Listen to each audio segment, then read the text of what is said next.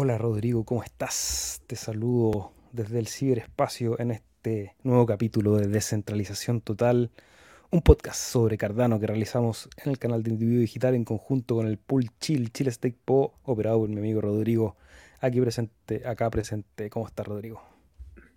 Eh, la verdad, Sebastián, sorprendido de lo maravilloso de la época en lo que estamos. Independiente que tú estés en otro lado del planeta en este minuto y que nuestra audiencia se reparta entre las Islas Caimán, las Islas Mujeres. Eh, Tahiti, ¿te acuerdas que había alguien de Tahiti que nos veía? Tahiti, eh, Argentina, México, Perú, Chile, Colombia. Eh, Estados Unidos, Tokio, Ecuador y, y bueno, y realmente estamos participando en este ejercicio de la descentralización.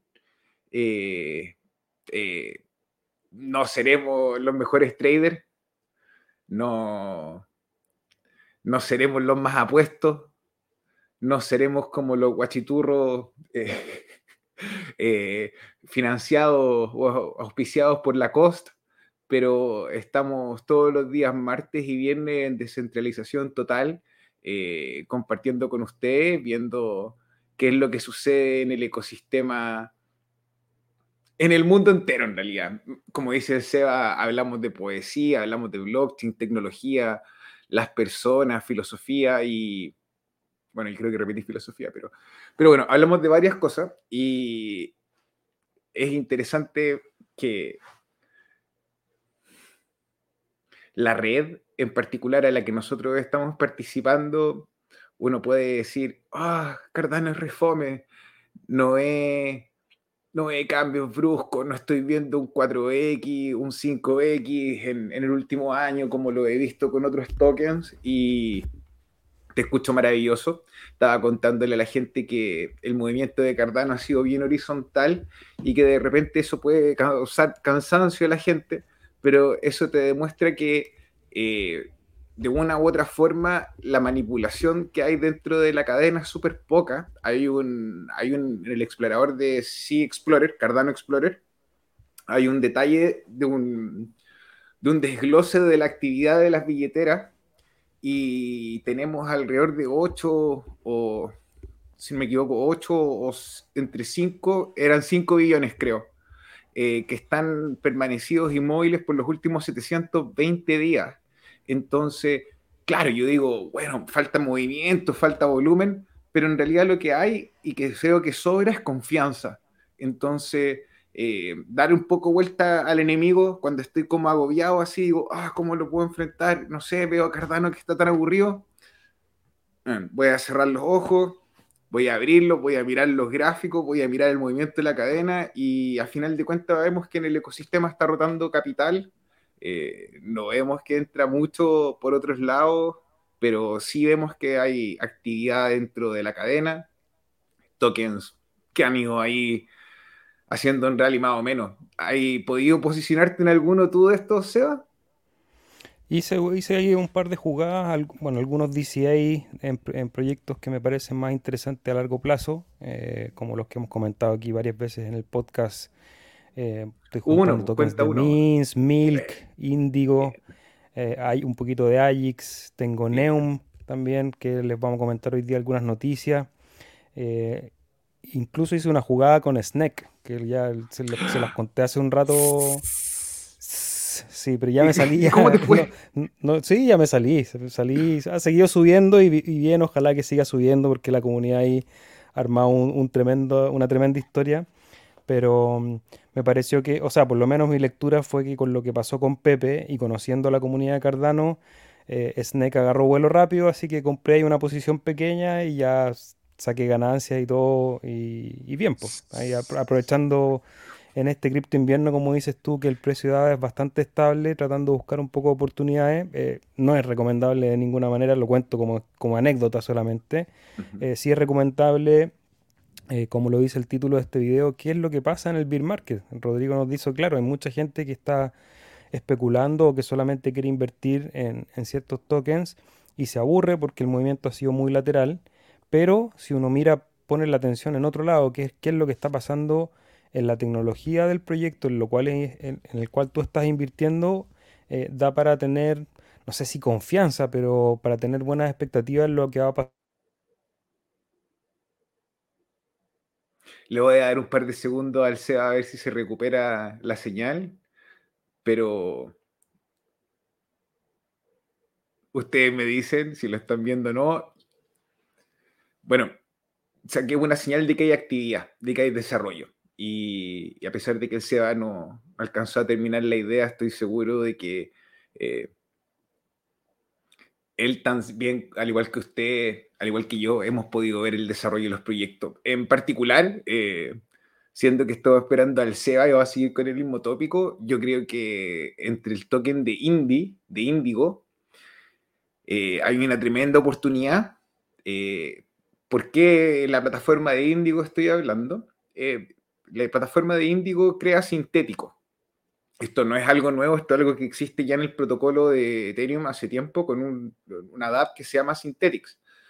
Pero en el ecosistema de Cardano, obviamente, como pionero, no había gente que estuviese haciendo lo mismo. les fue muy bien cuando lanzaron el proyecto y han hecho un ejercicio de gobernanza. No me acuerdo si son más de 30 propuestas de seguro las que se han hecho a, lo largo de, que la plataforma se lanzó hace más de seis meses en la cual los participantes, los holders que están haciendo stake de Indie pueden votar. Eh, es un ejercicio de gobernanza bien entretenido. La última votación contó con la idea de poder eh, deslistar el token de liquidez que existe en el DEX de Muesli Swap para poder seguir concentrando liquidez en MinSwap. ¿Por qué están haciendo el ejercicio de concentrar liquidez en MinSwap? Porque eso da un mejor rendimiento eh, y tiene un impacto menor en, el precio al momento de que las personas tomen ganancias, eh, porque existe las órdenes para poder llenar cuando alguien hace un retiro o hace una compra. Al final de cuentas, cuando alguien compra igual, hay otra persona que le está vendiendo. Entonces, en fin, es un buen minuto. Y, y tienen todo este sistema para mintear el sintético, en particular el dólar de ellos, el IUSD o EUSD, eh, ha sido un producto estable. Eh, llegó un poco antes que, que JED. Y, bueno, tal cual como le pasó a Wesley Swap, que llegó antes que Sunday Swap, antes que MinSwap. Eh, este es un el lejano oeste. Entonces, bueno, ellos tomaron la oportunidad y han podido desarrollar un producto estable, tienen también el acceso al sintético de Bitcoin y al sintético de Ethereum. Y le estaba contando a las personas, Seba, que lo que tú estabas hablando del desarrollo de la tecnología existe y que en el protocolo de Índigo, que ya existe una versión en Ethereum, que es el papá, que es como el antiguo que se llama Synthetics, en, Cardano tuvo la oportunidad de correr los primeros 100 metros planos. En el lejano oriente eh, llevó ahí un servicio que no existía, que era el dólar, el dólar estable, y, o sea, estable en base a los consumidores, no una reserva, sino que la misma gente está dispuesta a negociar a través el y como si se bloqueara hadas para dar liquidez a este, a este, a este protocolo. Ya tenía un súper buen rendimiento y yo creo que va a ser no sé si el token estrella dentro del ecosistema de Cardano, pero uno muy bueno. Y, bueno, y si sigue dando liquidez como al dólar, independiente de lo que haga como el sintético, como el original, podría convertirse en un protocolo tan importante como MakerDAO. MakerDAO en el bear market en este minuto debe estar cerca de los 600 dólares y en el ATH eh, logró juntar 6000. Ahora, obviamente, hay billones de dólares de diferencia entre lo que tiene un, protocolo y otro, eh, como capturado en liquidez, pero eh, no hay más en el ecosistema de Cardano. Entonces, de nuevo, repito, los 100 metros planos y la importancia de estar ahí posicionándose primero con la innovación. No sé qué veis tú de otros protocolos bueno.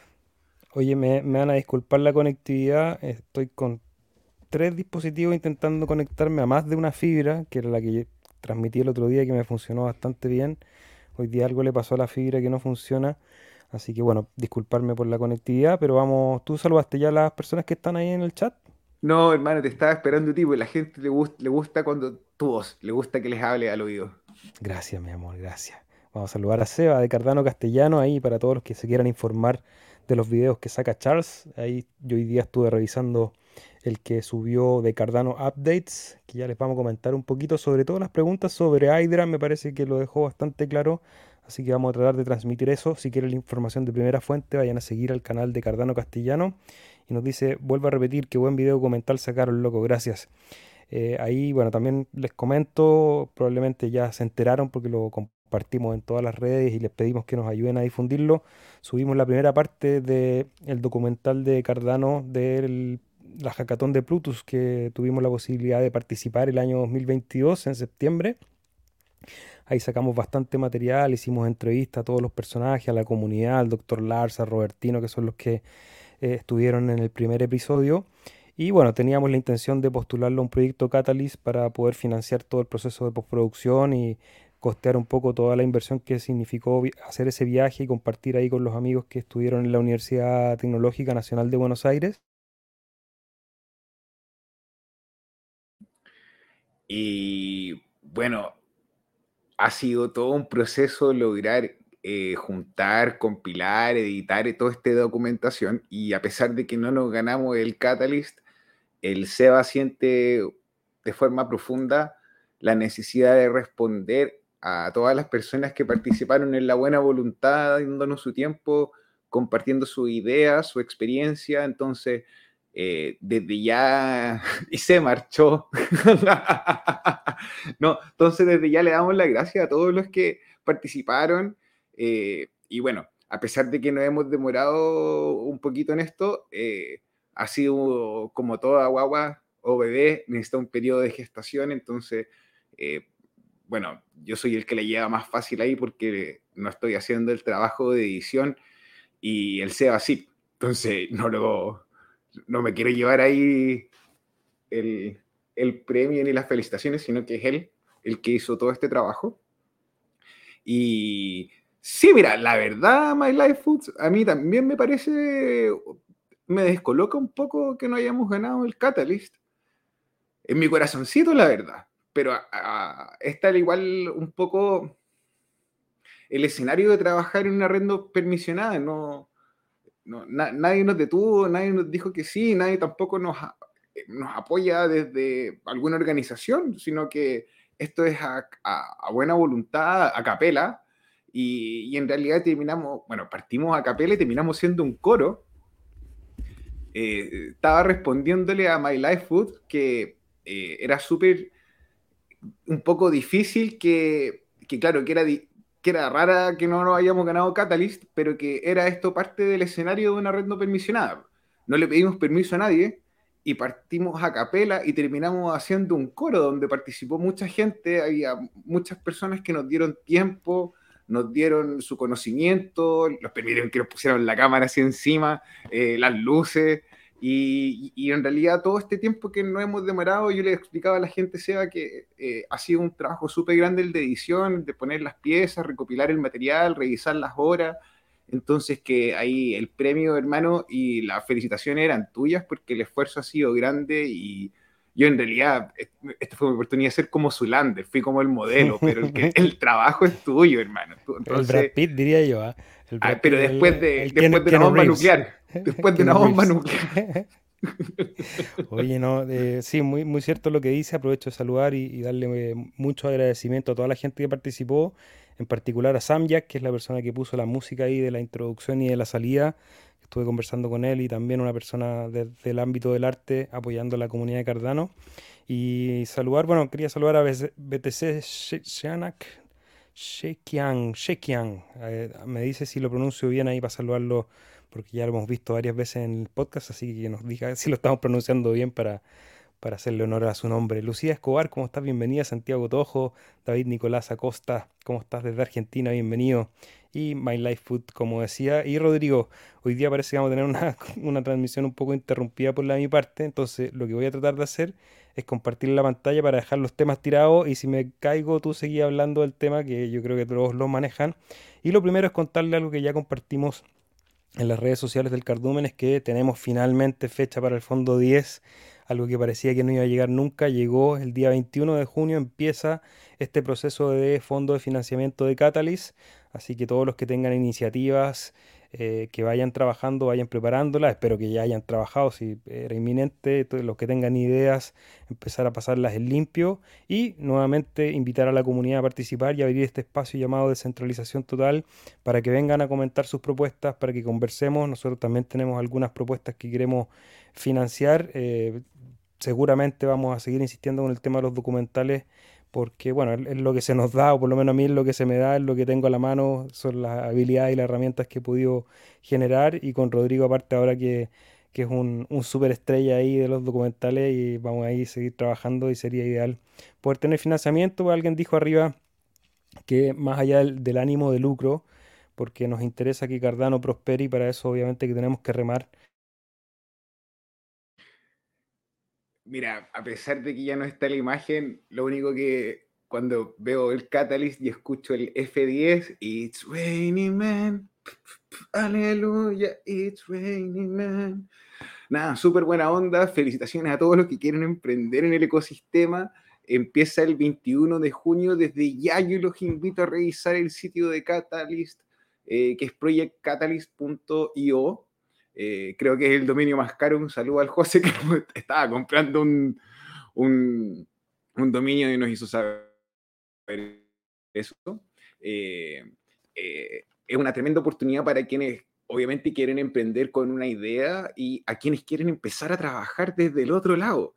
De repente tú te quieres convertir en un revisor de propuestas o ni siquiera te quieres convertir en un revisor de propuestas de forma, como se dice, así tan clara, pero de repente la vida te abre una oportunidad de acumular más y qué mejor manera de trabajar en el ecosistema para acumular más haditas que poniendo usar a trabajar esa cabecita. Entonces puedes revisar propuestas y eso te va a permitir eh, obtener más hadas y, ojalá que el Catalyst eh, nos ayude a, a terminar el año de forma más cómoda. Así que bueno, a todos los que ya iban trabajando en el ecosistema, felicitaciones. A los que no, bienvenido. Y creo, Seba, no sé si tú estuviste en la reunión, pero que iba a haber un cambio en la forma en la que se iba a pagar a los asesores, porque obviamente los asesores existen los novatos, los que parten, que están todos invitados, y los seniors.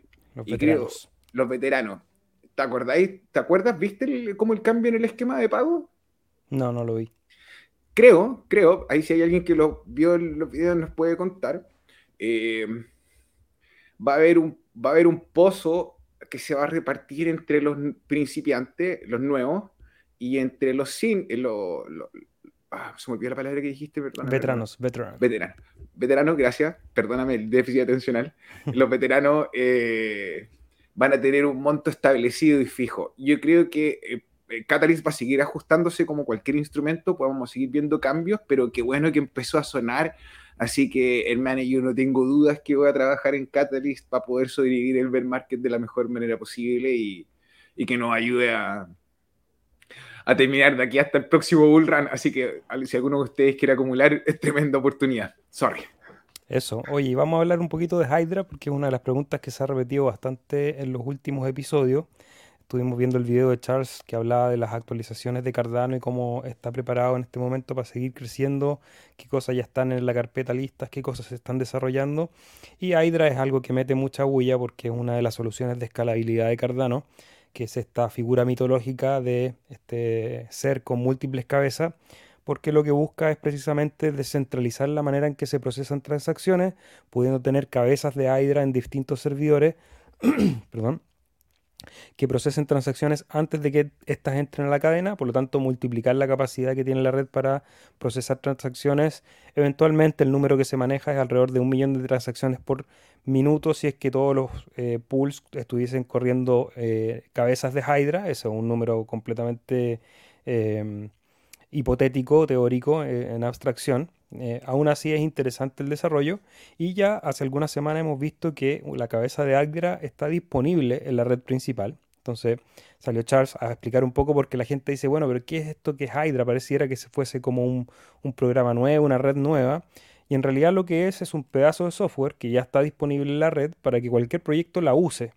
es un pedazo de software como si fuese una, script o como si fuese una parte de un gran todo, no es algo que funciona de manera autónoma, no en este momento por lo menos. Entonces está disponible para que algún proyecto pudiese bajar esa cabeza de Hydra, de, interpolarla o, comenzar a operarla dentro de un servidor y que eso le sirva para integrarla a alguno de los software que ya existe.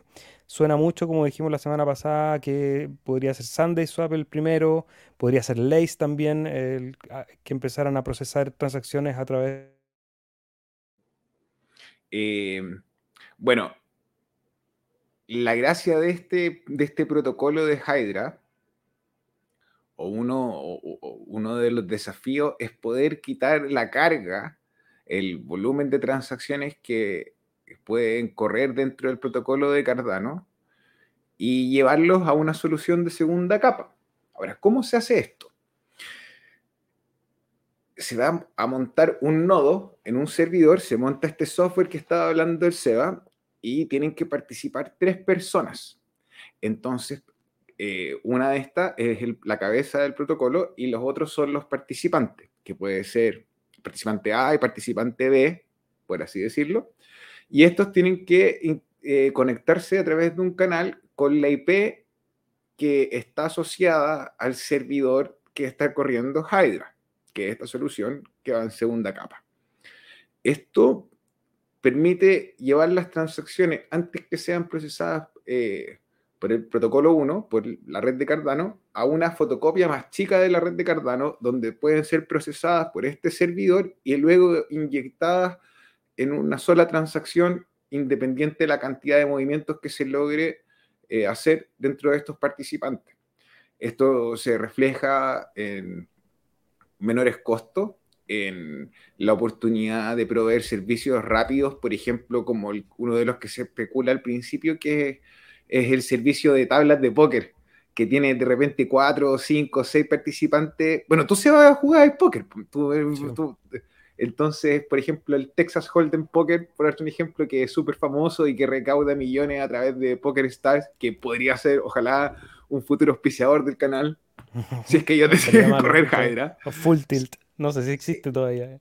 No, no, no, sé, pero ah, la ludopatía me pega. No, mentira. Pero em, ahí tenemos un caso de uso, por ejemplo, para Hydra. Entonces, como estaba diciendo Seba, este es un software que se corre en un nodo de Cardano, el cual es una segunda capa, que es una fotocopia de la cadena original, pero es más chiquitita y permite a través de la dirección IP del servidor inscribir a dos o más participantes en este sistema de eh, traspaso de valor que es más rápido, más eficiente y utiliza la seguridad del protocolo de Cardano. Yo ahí me traspapelé, eso recién dije Lace, y Lace en realidad, eh, eventualmente, lo que dijo Charles, podría ser el primero en implementar Mitril, no, no Hydra. Eh, tuve ahí un, lapsus mental con esto del Internet. Rodrigo, seguimos con más noticias porque Muesli Swap, eh, perdón, sí, Muesli Swap también tiene nuevas noticias. Te dejo esta de Twitter para comentar. Este es del hashtag yo te avisé y vos no me escuchaste. Milk para todos los que se reían, decían, oh, te gusta la leche, te gusta la leche. Sí, pues pelotudo, me gusta. Y cuando ahora que llegó a valer 7 hadas y veo que el supply que son 10 millones va a llegar a costar más, me encanta. Ojalá sido un bol con cereales, mucha leche.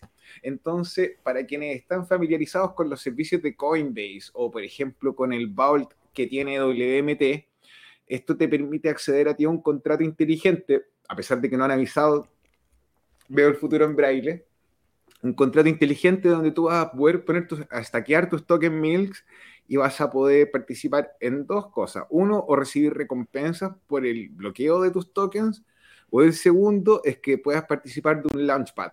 Y entonces los proyectos que se lancen dentro de, a través de la plataforma de Wesley Swap puedan conseguir de una u otra forma liquidez a través de bloqueo de tus token milk en este contrato inteligente y por eso se te beneficia o se te intensive con alguno de estos tokens.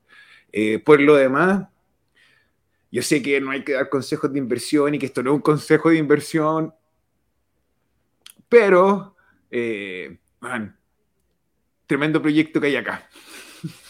hay que buscar buenos puntos de entrada y para hacer, eh, para poner los paños fríos, porque si es un buen proyecto, en este momento está siendo máximo. En general, eh, no es una buena idea invertir en máximo, eso como regla general.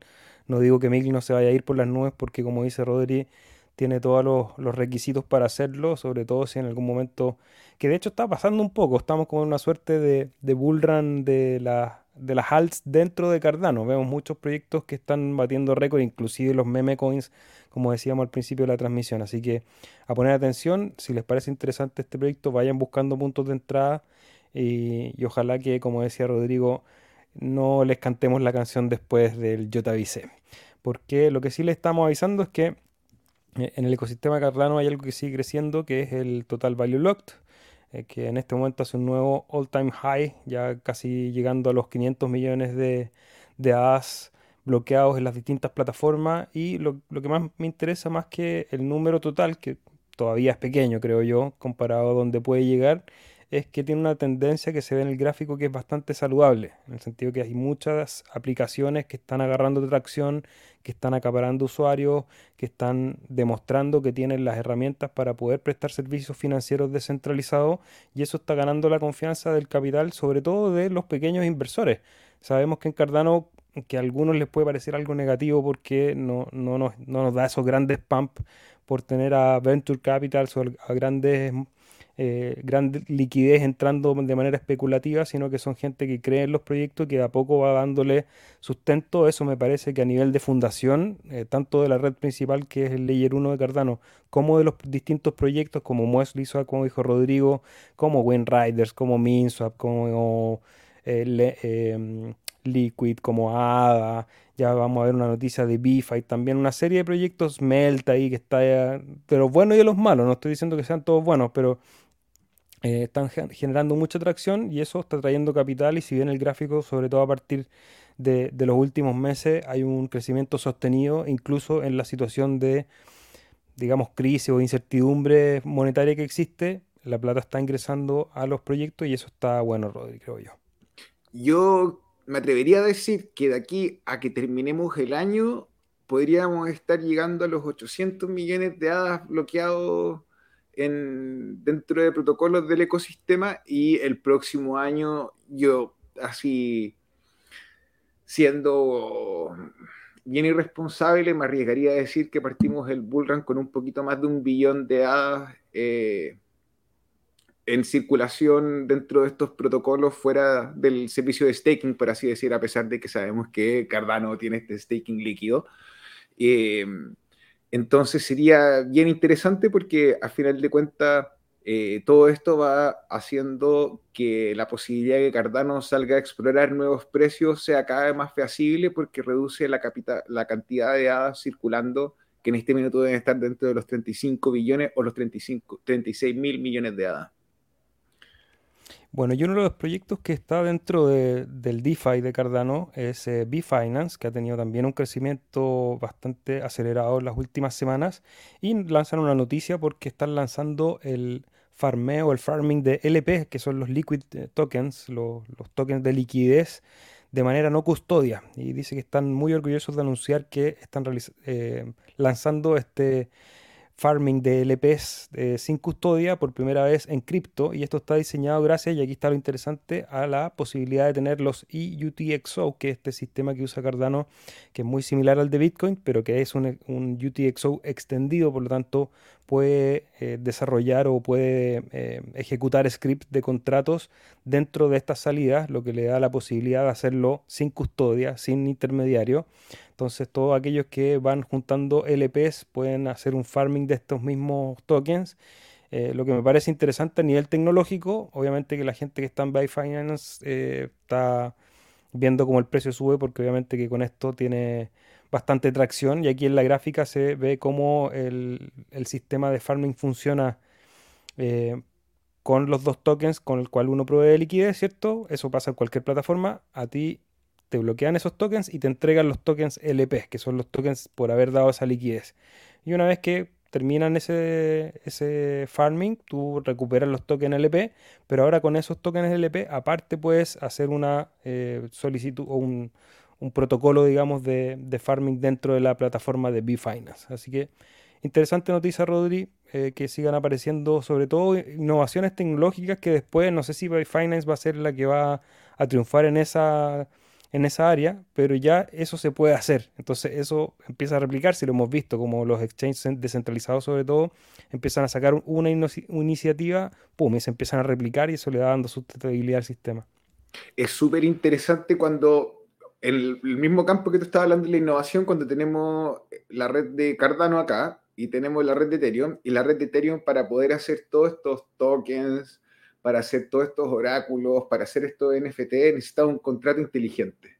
Versus que el protocolo de Cardano en su raíz pues, es capaz de identificar los scripts, los oráculos, los NFT, los contratos inteligentes de forma eh, primitiva. Y esto hace que nosotros podamos hacer todos estos trucos con lo, con el, el, sistema contable, el UTXO y todas las garantías que hablaba el SEBA de la programabilidad. Entonces, eh, obviamente va a ser difícil que tengamos al principio muchos proyectos como el ecosistema de Ethereum donde se pueden cortar y pegar los contratos inteligentes para poder replicar un proyecto, pero a medida que los desarrolladores vayan aumentando el número de librerías y herramientas para producir, eh, vamos a seguir eh, viendo innovación dentro del ecosistema de Cardano. Eso, mi perro.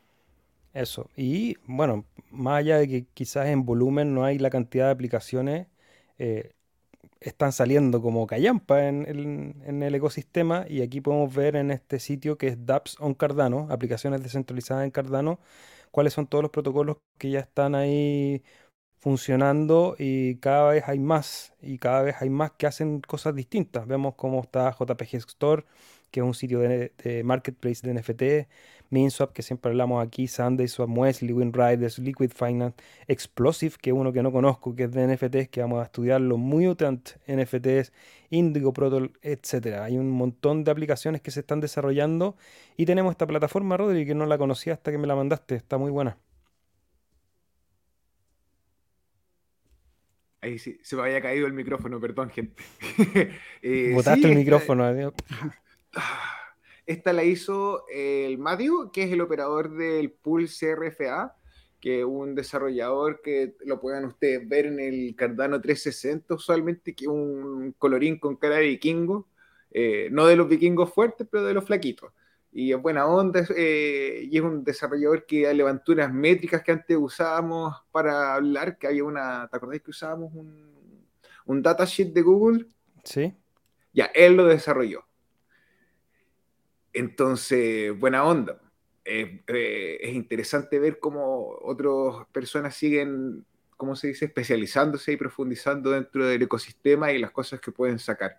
De hecho, él mismo está hablando, él subió la librería en Java de, de Hydra que estábamos, con el que partimos hablando. Y invitaba a todas las personas que son desarrolladores en Java, que tienen ganas de aprender sobre Hydra, a meterse ahí, a conocer este, esta librería de herramientas. Buenísimo. Y me sumo con todas las otras librerías que están porque ya hay como un panorama súper bueno para aquellos que se quieran especializar en Cardano, que es algo que en lo personal yo aconsejaría. Yo sé que hay muchos inversores ahí que están buscando siempre oportunidades y lo más difícil para ser inversor es tener un área de especialidad. Y creo que con todas las herramientas que hoy día ya están disponibles en Cardano, está la posibilidad de convertirse en un en un experto en, hacer trading en Cardano con estas herramientas, con lo que hace TapTools, que ya es, como un trading view solamente para tokens de Cardano.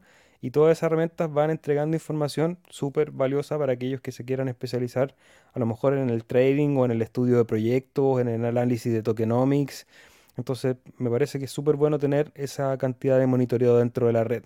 Y una noticia, Rodri, que a mí me encanta yo no soy usuario de Giro Wallet, pero parece que voy a tener que hacerlo porque acaban de anunciar un nuevo lanzamiento de una de un future, de una em, ¿cuál es la traducción de future? De una, capacidad. Una capacidad, claro, la posibilidad de hacer algo que es tener un player de NFTs. saben que estamos aquí, hemos hablado de Neum, que es un proyecto que aquí tengo un par de tabs que voy a compartir con ustedes, pero la gente que está creando NFTs de música claro, tienen el NFT, tienen la firma criptográfica, tienes tu, tu NFT de una canción o de un disco en tu billetera, pero no, no tienes dónde reproducirlo. Bueno, a partir de ahora en Giro Wallet puedes reproducir directamente los NFTs de música, lo que me parece revolucionario si pensamos en que podemos llegar a reemplazar o a descentralizar plataformas como lo hoy día son Apple Music o Spotify. Eh, pensar en descentralizarla obviamente que nos obliga a tener reproductores, porque ah, como funciona hoy esa tecnología es un ente centralizado que te entrega un reproductor y a través del reproductor tú accedes a toda la librería de proyectos que hay y ellos manejan las licencias de una manera oculta para el cliente. En el caso de los NFT, lo que se busca es descentralizar, hacer una suerte de DAO en que los artistas, los productores y también los usuarios sean eh, tenedores de las licencias de música, pero también necesitamos un reproductor y Jero Wallet da el primer paso y no me extrañaría que en el futuro lo que tengamos en nuestra billetera al final sean una suerte de sistemas operativos, como hablamos siempre del sistema operativo financiero, Claro, nosotros le ponemos el título de financiero, pero cuando hablamos de NFT, a lo mejor lo que vamos a tener es un sistema operativo Web 3 donde podemos hacer todo al final dentro de una aplicación, en este caso reproducir música, y esto lo hacen en alianza con el proyecto Neum, que es uno de los proyectos que está trabajando fuertemente con los NFTs de música junto a Six City y también con MKR, que es un sitio de NFTs también. Eh, y para eso quiero comentarles de Neum. hay un video de Martín de Latin Stake Pulse que profundiza sobre este proyecto por si quieren ir a verlo. Pero yo les cuento porque están haciendo un llamado a votar en un sitio que se llama Hello. Para los que les interese a lo mejor participar, quería compartírselo porque es una aceleradora de proyectos Web3 y están ahí peleando la punta eh, con, con, el proyecto de, de Neum. Así que los que están interesados, hello.one. Pueden votar con sus billeteras de Metamax, si no me equivoco. No es de la red de Cardano, pero me pareció interesante comentarlo, Rodrigo. O sea, de todas maneras hay que apoyar el ecosistema, así que si alguno de ustedes tiene la billetera de Metamask y está interesado, ahí el SEBA le dio la oportunidad. Eh, el proyecto en particular eh, trabaja montón de gente, creo que eran alrededor de 50 personas, incluyendo desarrolladores y artistas, hasta la fecha. Y Andrew Wesley, que es el operador del Stake, Blue, del Stake Pool Blue Cheese, eh, que es alguien que yo admiro, que trabaja también en el desarrollo de herramientas como eh, CN Tools y cosas que con Martín de Atada, eh, participa dentro de este proyecto, entonces se va ahí también buen ojo. Lo de Giro Wallet me deja, como dices tú, anonadado. Sí, buenísimo. Y aquí un poco el gráfico del token, que está, no están máximos, pero ya las noticias están empezando ahí a generar algunas velas verdes. Em, no es consejo de inversión en ningún caso, no sé cómo van a hacer con los tokenomics y el desarrollo, pero si eventualmente un sitio como este logra reemplazar o al menos agarrar una parte del mercado que tienen las plataformas centralizadas de distribución de música, puede ser interesante poder invertir en ellos. Y en lo personal, y ahí yo les voy a tener información, tengo una reunión con uno de los asesores eh, para artistas la próxima semana, no, la semana subsiguiente. Así que, bueno, yo voy a hablar por proyectos personales, pero obviamente que de ahí voy a sacar bastante información de cómo están funcionando y sobre todo generando la adopción de artistas y de usuarios, que al final es lo que va a determinar el éxito de estas plataformas, que la gente diga, bueno, voy a escuchar música en New y no voy a usar Spotify, Spotify por decir algo. Eh, para eso se necesita un esfuerzo colectivo de usuarios que tengan la intención de hacerlo y que les llame la atención, y también de artistas que decidan poner su música en esta plataforma. Eh, nosotros lo vamos a hacer con, con, mi banda y ahí les voy a contar qué sale de todo esto. Tengo, como les digo, una reunión sobre eso. Rodrigo, otra noticia. Dígame me estaba pensando, mientras te escuchaba, ¿ustedes se acuerdan de Clyde Nations y Snoop Dogg? Oh yeah. Snoop Dogg. Ahí entonces, mi perro, hay una oportunidad no menor para el Bull Run. Probablemente este superdotado de Snoop Dogg se encargue de hacer la llamada y utilizar los servicios para seguir lanzando discos en la web 3. Porque esto es lo que tú estás hablando, es lo que se ha dedicado a, sembrar él en las distintas plataformas a través de su NFT. Entonces, no me sorprendería que ahí hubiese una oportunidad buena. Ya sé. Miguel Soto, hola muchachos, saludos desde San Diego, ¿cómo estás? Feliz, eh, perdón, fiel al canal. Vi un video donde Charles dice que Jet, que es con D por si acaso, D-J-E-D, me imagino que es la stablecoin a la que te refieres, va por buen camino. ¿Ustedes cómo lo ven? ¿Creen que sea o vaya a ser un éxito Jet? Eh, Jet, por lo menos su lanzamiento fue exitoso. Eh, habían dudas, obviamente, con todo lo que pasó con Terra, con todo el, eh, miedo que ha habido este cripto invierno, sobre todo con las stablecoin. El lanzamiento fue exitoso, la plataforma funciona bien, puedes quemar o puedes mintear Jet de manera estable, el precio ha mantenido su PEG bastante eh, rígido. Eh, que vaya a ser un éxito o no va a depender de, la adopción, de la usabilidad. Hay competencia, obviamente. viene USDA, que es la stablecoin eh, respaldada en activos directamente. Está, Rodrigo, creo que mencionaste USD, que es el, sintético de Índigo, que a lo mejor va a agarrar una parte del mercado. Eh, Jet, por lo menos tuvo un buen lanzamiento. Que vaya a ser un éxito o no, va a depender de muchas cosas, creo yo. Hay una noticia, hermano, no sé si la tenéis ahí, pero que tiene relación con Jet, que es el puente de cross-chain. Ah, sí, ya te la dejo para que la aprovechemos de comentar ahí, aprovechando la pregunta de nuestro amigo Miguel Soto. Miguel, Cross-Chain es un protocolo que permite a usualmente todas las, las blockchains que utilizaron la máquina virtual de Ethereum hacer intercambio entre ellos y poder mover liquidez de un lado a otro. Resulta que Cardano es la primera blockchain que no es IBM, pero es IBM compatible. Eh, entonces, eh, Chainport, port, perdón, les permite ahora a Jet poder esparcirse por diferentes redes. Entonces, claro, a lo mejor si nosotros estamos viendo, no sé, Jet consiguió 15 millones de dólares eh, a lo largo del tiempo y se mantuvo, llegó a los 17, pero ha mantenido ahí un servicio estable con la oportunidad de moverse a diferentes cadenas, va a poder capturar liquidez que existe, eh, ¿cómo se dice? entre la incertidumbre de los usuarios, no creo que de la red de Tron con el UST, porque sabe que se ha mostrado súper estable, pero eh, todas las otras stablecoins que han tenido problemas en el tiempo, eh, es una oportunidad más. El equipo de Chainport ha trabajado arduamente para habilitar el soporte a Cardano en este puente y está satisfecho con los resultados. Cardano es la primera cadena de bloques que no es EVM en ser totalmente compatible con Chainport. Con esta nueva integración, los usuarios ahora pueden mover de manera segura sus tokens basados en Cardano entre diferentes blockchains, creando nuevas, nuevas posibilidades de interoperabilidad entre cadenas. Súper interesante noticia. Ahora yo siempre ahí pongo los paréntesis, los subrayos, los, los, todo lo que haya que decir, porque dice, bueno, los usuarios pueden mover de manera segura, y ahí ese de manera segura yo lo pondría entre comillas y con con alerta porque las cosas son seguras una vez que demuestran serlo, no en su lanzamiento, ya sabemos lo que ha pasado con los puentes, entonces la recomendación es que si van a hacer uso de estas plataformas, de estos puentes, lo hagan siempre con precaución, con poco fondo, vayan experimentando y una vez que ya tengan la confianza en estas herramientas, puedan usarlo de manera más, eh, más activa, Rodrigo. Eh, esto lo vamos a ver después al final. Esto sí, una noticia rapidita porque OKX, uy, ahora perdimos a Rodrigo. Bueno, tenemos un, programa saltado hoy día. OKX, que es un exchange centralizado, está abriendo trading en Hong Kong para los individuos. ¿Por qué esta noticia nos parece interesante? Bueno, primero porque significa adopción, significa que puede entrar liquidez al ecosistema. Hong Kong es uno de los hubs importantes en el desarrollo de negocios en Asia.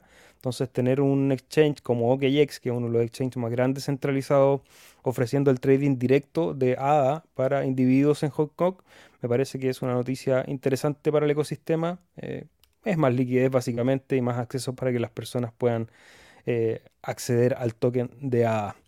Vamos a ver si Rodrigo vuelve para que nos comparte estas noticias. Yo por mientras les voy a contar una noticia del ecosistema cripto que tiene que ver con eh, el piloto de CBDC que está trabajando Visa, Santander y algunos bancos en Brasil, porque, vamos a poner la traducción así, se me hace más rápido poder compartir con ustedes esta noticia, porque el próximo proyecto para la moneda digital de Banco Central, que son las CBDCs, que es un proyecto que nosotros en general hemos estado bastante en contra, por el posible control que puede determinar para los usuarios de estas CBDCs, en Brasil será testigo de la participación activa de empresas nacionales e internacionales. El Banco Central de Brasil, Banco Central do Brasil, el Banco Central de la Nación programó la inclusión de participantes en la plataforma digital real para comenzar a mediados de junio del 2023. El 24 de mayo, el Banco Central reveló públicamente la lista definitiva de los participantes del piloto de CBDC. De las 36 presentaciones de empresas individuales y consorcios, finalmente eligieron 14 entidades para participar. Y ahí hay gigantes tecnológicos como Microsoft, Banco Internet, CTCom, empresa de tecnología digital. Y los participantes seleccionados son Visa, Santander y varios establecimientos de bancos como Itaú, Unibanco, BTC Patagual y Banco Bradesco. Las CDS siguen avanzando, entonces hay que hay que irse con cuidado, tenemos que tener las alternativas descentralizadas para el movimiento de nuestro dinero. Sabemos que en Cardano, en Bitcoin, tenemos la posibilidad de alejarnos de la CDC. Para eso el llamado importante también es a cuidar la privacidad también de sus transacciones para que puedan tener una alternativa en el caso eventual de que estas CDC vayan a ser una, un estándar en la región en que, tú vives, en que tú vives. Sabemos también que hay regiones que se van a oponer a estas CBDC, entonces bueno, vamos a seguir profundizando estas noticias a medida que se vayan dando. Eh, Rodrigo no sé qué le habrá pasado, no vuelve, así que voy a comentarles lo de las votaciones que estuvimos hablando el martes pasado, que es esta votación que hicieron los, eh, eh, operadores de pool para decidir si es que los parámetros de K, que es el que determina la saturación de un pool, y el costo mínimo del pool iban a variar.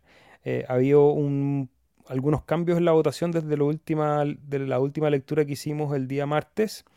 Pero en general, si vayan acá, yo les voy a dejar el, link porque AdaStats es el que nos permite, eh, ahí llegó Rodrigo, es el que nos, nos permite eh, revisar estas estadísticas. Hola Rodri, ¿estás ahí? Yes, I'm back. ¿Qué pasó? Como Batman. ¿Qué, pasó? ¿Qué pasó? ¿Nos están hackeando, compadre? Yo creo que es la Agencia Nacional de Seguridad Americana que está dispuesta a votar nuestro contenido porque radica contra la hegemonía del dólar. Entonces, obviamente, una pelea desigual. El viejo Biden sabe que su pensión está segura mientras esté de nada delegando aquí. Oye, Rodri, estaba compartiendo las votaciones que están aquí en Stats de la votación de los pools hice la introducción, si quieres ahí contarnos un poco en qué va esto. Mira, la votación terminó. Haz clic en el primer cuadrado donde dice eh, esa. Hay un lector al lado, que es una barra que tú puedes deslizar. No, para el otro lado. Vuelve al costado. De nuevo, esa. En esa caja, ese, ese. Eso te permite dividirlos por parámetros. Entonces, en el primero, como esta encuesta cada una incluía dos, eh, dos motivos, como lo que era el parámetro K y el parámetro del, del mínimo, del producto del costo mínimo. En, en, la tabla, en el primero, podemos ver cómo se votaron los parámetros y a pesar de que el costo mínimo bajó a 170 es la opción más popular en cuanto a la cantidad de pools que deberían estar funcionando saturados, operando en la red. En la que ganó fue K igual, igual es a 500, que eso es básicamente las cosas como están. Eh, entonces, voy a repetir el discurso que todos los operadores se han mostrado. Si alguno de ustedes ven una disonancia con la opinión de nosotros, o con la mía del voto y con la de algún otro operador donde ustedes participen, esta es una instancia para ser coherentes y mover su delegación. Esa es la idea de este ejercicio. Ahora, si la delegación no se mueve, lo vamos a conversar y lo vamos a ver en estos episodios de descentralización total, que son los días martes y viernes, que ustedes pueden vernos desde cualquier parte. Pero aún estrategia todavía se mueve. Están saludos desde Tahiti de Johnny. Ahí está. Uh. Eh, nada, es un buen ejercicio lo que está ocurriendo. Mira, voy a hacer un pequeño resumen porque es interesante la lectura que nos permite hacer esta herramienta, porque podríamos decir que la mayoría de los pools prefieren aumentar el K a 1000 y la mayoría de los pools pensando solamente por el número de pools, prefieren bajar el costo a 170, el costo mínimo. Pero si lo vemos por stake, es decir, si hiciéramos una plutocracia en que cada es un voto, la mayoría del capital quiere que K se mantenga en 500 y que el costo mínimo baje a 170. Por un porcentaje que es bastante importante, considerable. No sé qué lectura se le va a dar a esta encuesta. Es interesante como ejercicio de gobernanza. De hecho, mucha gente me comentó en, el video de YouTube, eh, bueno, mucha gente, dos personas, pero dos personas me comentaron y para, eso, para mí eso son tan importantes esas personas que mucha gente, em, que hubiesen preferido que la votación fuese por parámetro y no hubiese sido esta mezcla entre parámetros. Yo creo que ahí hubo una, una desinteligencia que no creo, sino que hubo una cierta manera para tendenciar los votos, porque sí, hubiese sido mucho más fácil aclarar y hacer un voto por K y un voto distinto por el costo mínimo, entonces hubiese sido mucho más fácil hacer la lectura. Ahora, como la gente en Cardano está tan activa, ya hicieron una herramienta para poder hacer una lectura más o menos similar de que eh, de, lo que está pasando con esa, con esa lógica, Rodri. Así que bueno, interesante, la gobernanza no para, también saludar a los que han hecho actividades que no han parado estos días, los talleres de gobernanza eh, venía lo de México, eh, México ya se realizó, Buenos Aires también, ahora estaba en La Plata, en Córdoba, en Colombia, así que atentos, eh, nosotros dejamos el formulario de inscripción, sino a través del Twitter, sobre todo de la TAM, pueden revisar ahí de las actividades que se estaban haciendo y nosotros les vamos a avisar también para la actividad virtual.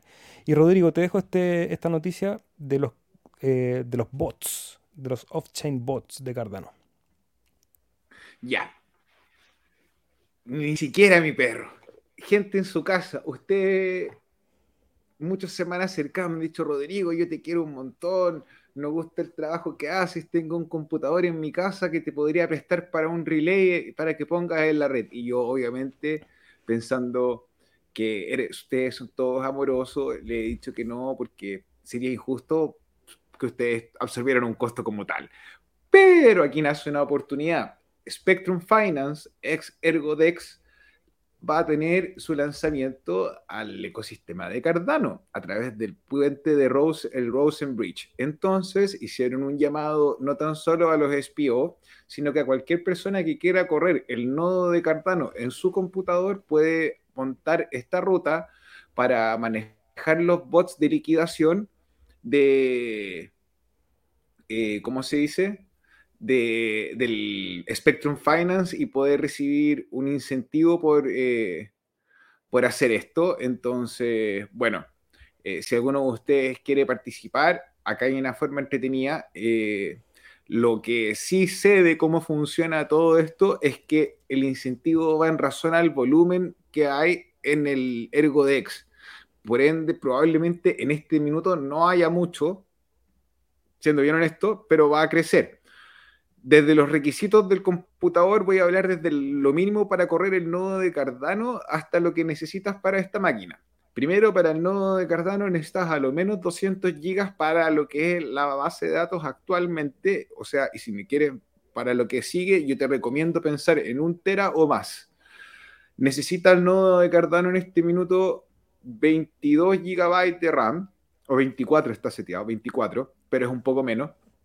Eh, por ende, tienes que pensar que la máquina tiene que tener 36 o más, pensando en que probablemente los requisitos sigan subiendo. Un, eh, procesador de 2 core o 4, está todo bien. Para ahora el bot de Spectrum Finance necesitas al menos 50 GB de RAM. También piensa tú que esto va a aumentar en razón de que la participación de la gente en la cadena aumente. Y necesitas 8 GB de RAM para correr el, ¿cómo se dice? El software, el bot en la máquina. Entonces, si tiene un computador con 36 GB de RAM, puede que quede ahí, como se dice en japonés, en el giri giri, en el límite. Eh, pero si no, eh, bienvenido. El nodo de Cardano te va a demorar a lo mejor entre 24 y 36 horas en correrlo desde la casa y reproducir la base de datos completa, pero eso puede variar, depende de la capacidad de tu computador. Bueno, es más barato que minar Bitcoin, por lo menos. Todo el rato. Hoy vamos a saludar. Ah, no, ya, ya saludamos a Miguel Soto. Saludos a Jefferson Vargas, a Colombia. Eh, Jefferson, ahí comunícate con Andrés Posada que están organizando ahí el ejercicio, el taller de gobernanza en Colombia. Si no me equivoco, era mañana o no, Rodrigo, 27. Si no me equivoco, ahí, si es que quiere participar, Jefferson, sería bueno. Mijo. Qué pena, parce. Qué, pena, mijo, que no me acuerdo. Naranco, buenas profes, aquí con ganas de saber más de Cardano. Esperamos haber entregado un granito de arena, entregamos varias, varias noticias, varias informaciones. Sandro Ortega nos recuerda algo súper importante, que hay 52 millones de ADA delegados en Stake Pool retirados. Así que bueno, yo sé que los que están acá y están escuchando esto tienen muy claro en qué pool están delegando, pero si conocen a alguien o ayuden con la difusión de decirle a esa gente que dejó eh, stake en Gens 1, en Gens 2 y en una todos esos millones que están ahí, que se vengan al chill, que aquí los vamos a recibir con las manos abiertas, los vamos a tratar con cariño y vamos a compartir cada martes y viernes en esto que se llama descentralización total. Así que agradecemos a todos los que han compartido con nosotros hoy día. Ayúdennos con un like, un fueguito, un corazón, para nosotros es súper importante. Eh, también ayúdenos a difundir ese documental que subimos ayer, que está en el canal de Individuo Digital vayan a revisarlo, véanlo si es que les gusta. Creo que es una manera interesante de aprender sobre la blockchain desde una manera, de una narrativa un poquito más universal, un poquito más cinematográfica, eh, que puede ser entretenida, tiene, tiene música, tiene otras imágenes que lo hacen más atractivo para otras audiencias. Y si les gusta, si les parece entretenido, ahí ayúdennos, coméntenos y difúndanlo entre sus conocidos para que ese material siga viajando. Ojalá que lo vea Charles, lo hicimos en inglés también para que también puedan llegar a, a otra audiencia. Vamos a ver si Charles lo ve y que, nos opine, a ver qué, opina del trabajo que estamos haciendo aquí en Sudamérica. Hermano, algo más, algo más, difícil de lograr. Hicimos que el doctor Lars se riera. Así que si ustedes tienen ganas de ver al doctor Lars poner una cara que sea diferente a la serie, tiene la oportunidad de ver el documental. Eh, mira. Saludos a Santiago Tojo, ¿cómo estás? A la Zule, el like número 22, gracias Zule te mandamos 22 besitos eh, por esos likes que siempre nos regalas. Norberto Troncosa, hola gente, Troncoso, perdón, hola gente linda. Ya estoy. Es viernes y mi cuerpo lo sabe, necesita dormir. Hola gente linda, saludos desde Buenos Aires. Felicidades, nos dice IS por ese documental. Un abrazo desde México, muchas gracias. ¿Quién más está por ahí? Estáis cerca del área 51. No, yo estoy lejos del área 51. Estuve cerca el, año pasado, en esta misma fecha, estuve cerca del área 51. Eh, una anécdota nomás, pero no vi nada, lamentablemente. Pablo Guzmán dice que nos va a ver en diferido. Aprovechamos de saludar a todos los que nos ven y nos escuchan en diferido. Si están escuchando esto por las plataformas de podcast, también ahora desde Spotify nos pueden dejar comentarios y podemos compartir también con todos aquellos que nos escuchan en diferido. También en los comentarios, nosotros durante la semana estamos respondiendo preguntas o comentarios, observaciones. Si quieren participar en las redes sociales del Cardumen, tienen que delegar un poquito de ADA en nuestro pool, pool chill, CHIL en cualquiera de las billeteras y nos mandan un correo y pueden participar ahí en el Discord, en el Telegram. Se comparte información súper, súper buena eh, constantemente. Hay apoyo entre toda la gente que está dentro de la comunidad. Creo que eso es lo más lindo, Rodrigo, que, que ha pasado con este trabajo Tuvimos una reunión el, día martes junto a Rodrigo, ahí conversando temas técnicos y la conclusión después de mucho rato de, conversación eh, es que lo más importante que hemos construido es la comunidad que está detrás y eso es es, gracias no solo a nosotros dos que estamos aquí dando la cara, sino que a toda la gente que ha dicho, oye, Cardano es interesante, Cardano es una oportunidad para desarrollar mi proyecto, Cardano es una posibilidad de hacer amigos incluso, de gente que se comunica de manera súper amistosa, de cuidarse, de tener información en este mundo de las criptomonedas que puede ser tan peligroso, donde se ha perdido tanta plata, tener un grupo de gente que responde rápido, que tiene conocimiento, que tiene habilidades técnicas eh, y que tiene la disponibilidad para decir, oye, ojo ahí, mira esta noticia oye, acá hay una buena oportunidad, ya la revisé, ya la estudié, está funcionando. Entonces, creo que eso es lo más interesante, Rodrigo. No sé qué te parece a ti. Y esto es solo el principio. Llevamos, vamos a cumplir en junio tres años operando y, tenemos más de mil billeteras participando, dando su confianza, así que el techo, el techo lo pone, el, cielo es el techo, sky is the limit.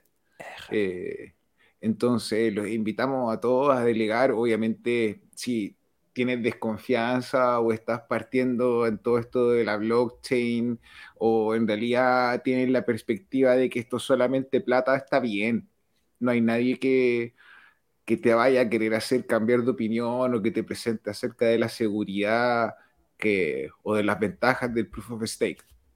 Está todo bien, pero eh, no te quedes con las mentiras ni con el fact de que en Cardano no hay contratos inteligentes, no te quedes con que no hay NFT, no te quedes que no existen los fundamentos para tener el mejor, el mejor sistema operativo para mezclar la blockchain y la inteligencia artificial. Obviamente que pensando en que la programación funcional eh, puede brillar un montón más en comparación con todos los otros protocolos, pensando en, que en el ecosistema de blockchain está la innovación, eh, están los fundamentos que dan la innovación, pero mucho se mueve por el relato. Y entonces, nada, yo te avisé y vos no me escuchaste nomás. Así que un saludo para el doctor Ben Goldsberg.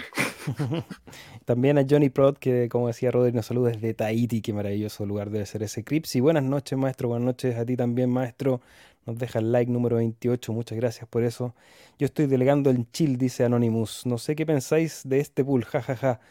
eh, pensamos lo mejor, porque estamos verificando bloques, eh, estamos generando comunidad.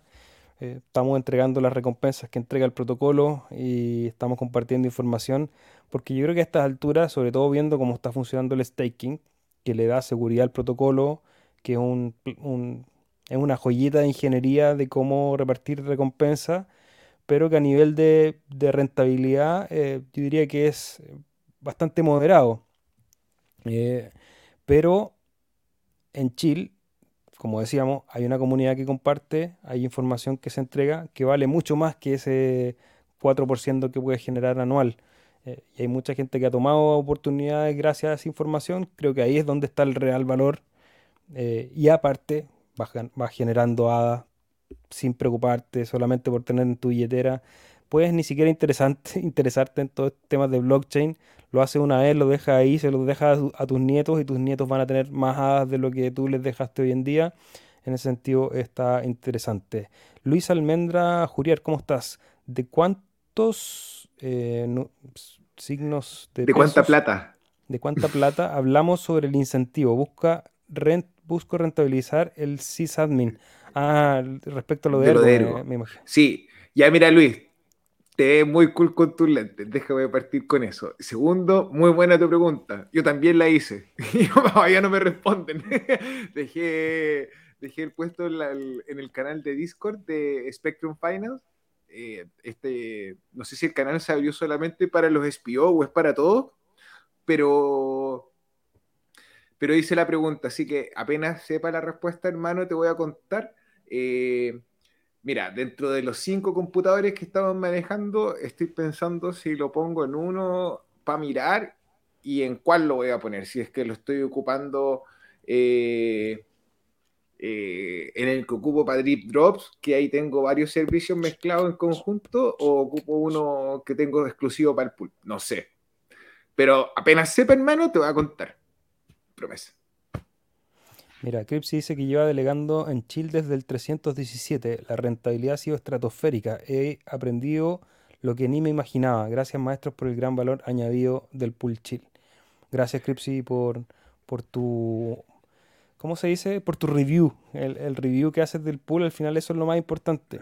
Porque nadie te puede prometer que en Cardano por protocolo vas a ganar un 8%, un 7%. Eso no existe. En algún momento hablábamos del 5-6 eso fue en la testnet. Después fue bajando, hablábamos del 4-5 y hoy día ya estamos hablando del 3 o 4% de, anual. Y, no, es fácil cuando tú tienes que vender un, negocio eh, y cada vez la rentabilidad va siendo más baja en el token nativo, eh, pero también uno va viendo el potencial de ese token también. Entonces, claro, es distinto y ahí hay que estudiar tokenomics, hay que estudiar lo que, lo que significa la liquidez de un proyecto. Cuando a ti te están inundando con tokens al 10%, al 12% eh, anual, obviamente que suena súper interesante, pero la devaluación de ese token precisamente por esa inundación de liquidez, eh, no sabemos dónde va a acabar. En el caso de Cardano creo que está encontrando su balance en que todos los días tienes un poquito más de ADA por el hecho de hacer staking, pero también cada vez va a haber más escasez de ese token ADA por la cantidad de proyectos que hay, por la cantidad de, de tokens bloqueados que hay en las plataformas DeFi. Entonces, espero, por lo menos esa es la apuesta, de que el sistema se vaya autorregulando y que ese 3 o 4% anual, que parece poco nominalmente, al final por apreciación del token termine siendo bastante interesante para los que están invirtiendo, Rodri. No sé si tú lo veis de otra manera.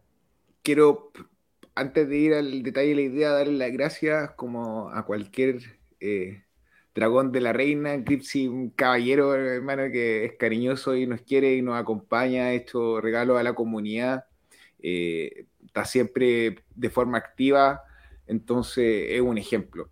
Eh, creo que claramente en este minuto, si nosotros pensamos en el comportamiento del protocolo que es deflacionario, esto quiere decir que las recompensas que se entregan por cada bloque se van reduciendo a medida en que pasa el tiempo. Es importante ver alternativas dentro del mismo ecosistema de cómo complementar este, esta participación. Gracias, gracias a Dios, a que no soy creyente, eh, existe el DeFi y, el Pero SEBA. Dios sí cree en ti, Rodrigo. Ah, hermano, me, deja, me, me, acaba de dar vuelta así la película con esa. ¿Dónde está? El otro día fui a misa. Perdona la interrupción um, religiosa, pero el otro día fui a misa. No iba a misa hace muchos, muchos años. Yo estudié en un colegio católico, por lo tanto tenía que ir a misa por obligación, pero era algo que disfrutaba. Y debo ser bien honesto, no soy católico practicante ni, ni, ni profesante. Eh, pero iba a misa y era algo que disfrutaba mucho. Y el otro día fui a sacar fotos a una iglesia y justo estaba empezando la misa y hice la misa completa y fue una experiencia muy bonita. Quería compartir eso, lo digo. Así que te digo que Dios cree en ti aunque tú no creas en Él. Me dejaste loco, a pesar de que me siento como el guasón en un cómics hablándole a las personas, siendo consciente que esto es nada más que una que producto de su imaginación y una narrativa. eh, eh, nada, he entretenido saber que Dios está ahí. Y si tú me escuchas, hay tanto de lo que tenemos que hablar. Bueno, por lo... claro, por favor. Eh, sudada, por favor, una vez por todas. Eh, nada, la verdad, es un gusto estar viendo oportunidades de la inclusión financiera, los servicios que se abren, están entrete y lo que dice el SEBA es cierto, o sea, claro, pensando como en las estrategias de marketing, cuando comparamos un protocolo que te da una rentabilidad súper grande, un saludo a todos y un abrazo a todos los que fueron víctimas con Terra y su sistema DeFi que estaba incentivado por este tokenomics que administraba un dólar en razón a la quema del token. Ojalá la gente no compre la idea de querer restablecer el PEG del dólar en el ecosistema de Luna porque eso le pasa a salir caro porque la liquidez la van a poner ustedes ojo ahí. Eh, nada, es bueno estar en el ecosistema de Cardano desde esa perspectiva, lo veo seguro. Yo que estoy contigo, hermano, haciendo este trabajo hace tres años, creo que si en algún minuto mis responsabilidades con la familia crecen y se me hace difícil, por ejemplo, hacer el podcast dos veces a la semana o así de forma constante o más o menos, eh, creo que el trabajo que estamos haciendo me permite perfectamente tener una relación directa con los delegantes y, poder seguir ofreciendo un servicio. Imagínate prohibieran las, criptomonedas en Estados Unidos o en distintas partes del mundo y, en YouTube nos banearan por nuestra participación. Hemos logrado una seguridad y una comunidad en la cual vamos a Ramble, no dependemos. Vamos todos a Ramble.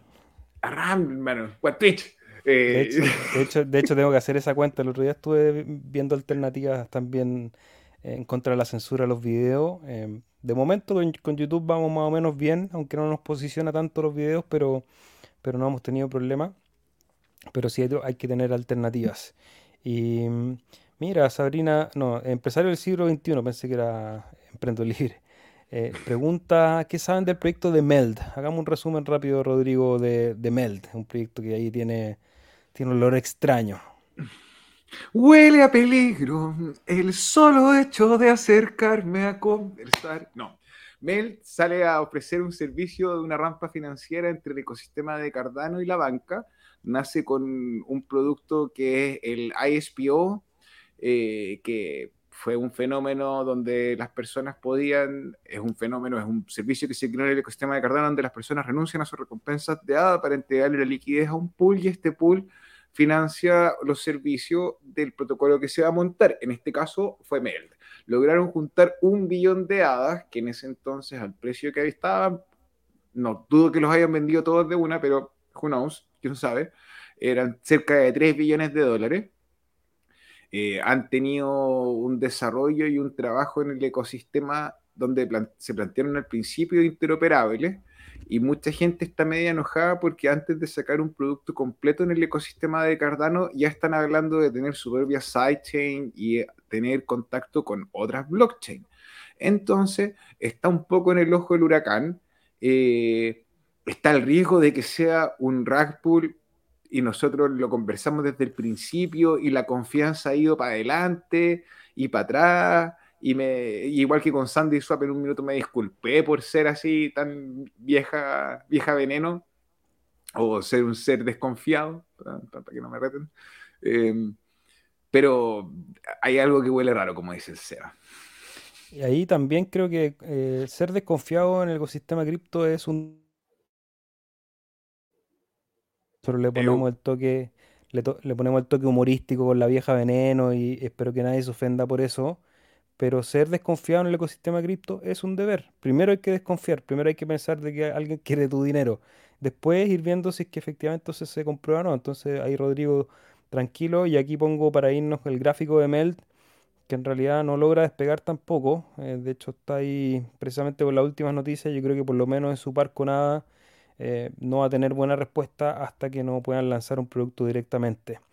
Oye, Rodri, ya llevamos una hora diez. Espero que todos los que nos hayan visto nos hayan regalado su like para que siga creciendo este espacio. Y nos queda una pregunta para no dejarla atrás. Dice que Nostr nos dice Agustín, es una plataforma donde se está desarrollando cosas bien interesantes para enfrentar la censura. Estoy en Santiago, hagamos un asado. Pucha, yo ahora no estoy en Santiago, pero comunícate con Rodrigo para el asado. Y Nostr, sí, Nostr es un... De hecho, es, más que una plataforma, es un, es un protocolo, que eso es lo más interesante. Es un protocolo que tú puedes instalar o que puedes ocupar en una plataforma.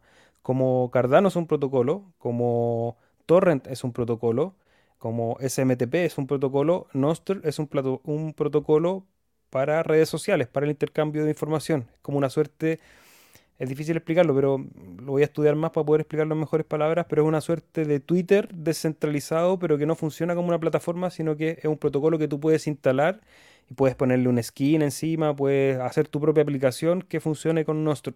Y, y efectivamente es bien interesante para enfrentar la censura. Yo lo he mirado muy por encima, pero que ahora, ahora que lo mencionas y ahora que voy a tener un poco de tiempo, lo voy a estudiar y a lo mejor hacemos algún videito ahí para enseñar a usarlo. Hermano, Agustín, eh, ¿por qué no, hermano? No sé, eh, no estoy, como eh, anonadado con saber que estáis en Santiago, hermano, y a Santiago, hablando de Santiago, sobre los computadores cuánticos y si va a afectar el factor, el, afectar el sector cripto. Esto es una respuesta que le escuché a Camilo y que me hizo todo el sentido porque, claro, de repente las noticias están y lo que se imagina eh, del poderío de estos computadores, pero uno no existe un estándar de cómo van a funcionar y cómo se van a producir. Entonces, el diseño de IBM puede ser muy distinto al diseño de Google o al diseño de alguna empresa en China que podemos leer en las noticias. Entonces, eh, hay que ver la cantidad eh, de unidades de procesamiento cuántico se van a estandarizar y cuántas van a ser las necesarias para poder eh, afectar lo que es el sistema de encriptación que se utiliza en blockchain. Y cuando existe el estándar de las frases neumónicas de 24 a 25 palabras, aumentaron un montón la entropía que es necesaria para, o el gasto computacional necesario para poder desencriptar y, o trabajar dentro de esa entropía y, bloquear, eh, no, y romper por fuerza bruta la, encriptación de la, llave. Eh, yo, no lo tengo tanto, no lo veo tan una amenaza tan encima, la verdad, hermano. Eso computación cuántica, llaves cuánticas. Sí. O sea, de hecho, y, que hay, y que hay investigación en blockchain y el año pasado creo salieron unas, soluciones. Eh, y hablar de los cristales Kyber de Star Wars, pero no, no me acuerdo la solución, pero es, una, es como una encriptación sobre una encriptación que haría muy difícil eh, el trabajo de que un computador cuántico atacara. Eh, es una industria donde se está avanzando y vamos avanzando viendo en braille, entonces no, no compraría el susto, la verdad. Rodrigo, ha sido como siempre un placer con todos ustedes que están en sus casas también. Nos vemos el martes, pongan el recordatorio, háganos preguntas para que sigamos conversando en esto llamado descentralización. Total, total, total.